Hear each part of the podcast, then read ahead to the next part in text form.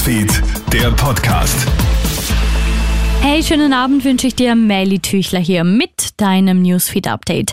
Schon wieder kommt es zu einem schrecklichen Fenstersturz. Ein achtjähriges Mädchen ist nach Angaben der Polizei heute Nachmittag in Wien aus einem Fenster gestürzt und hat sich dabei lebensgefährlich verletzt. Das Kind fällt aus dem vierten Stock eines Mehrparteienhauses und wird mit dem Rettungshubschrauber ins Krankenhaus geflogen. Laut Polizei dürfte der Sturz ein Unfall ohne Fremdeinwirkung gewesen sein.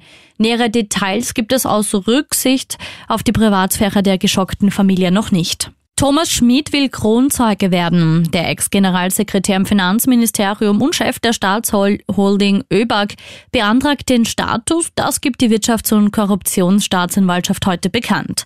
Seit Juni hätten 15 Vernehmungen stattgefunden.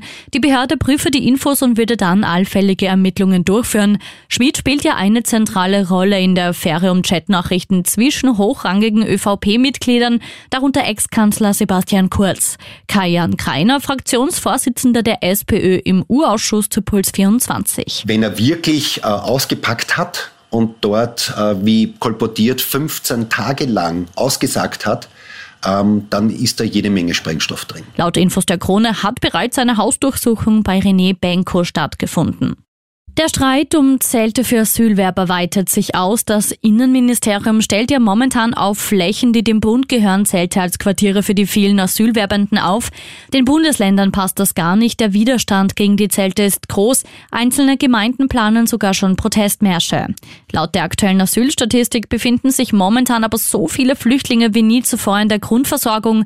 Man verteidigt daher die Zelte. Unterdessen hat Innenminister Gerhard Kahner heute den griechischen Migrationsminister Innenminister in Wien empfangen.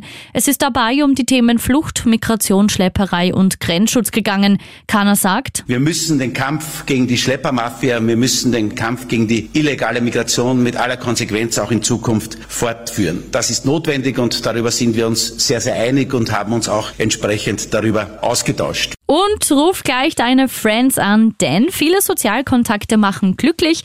Noch glücklicher macht es, wenn diese Begegnungen sehr unterschiedlich sind.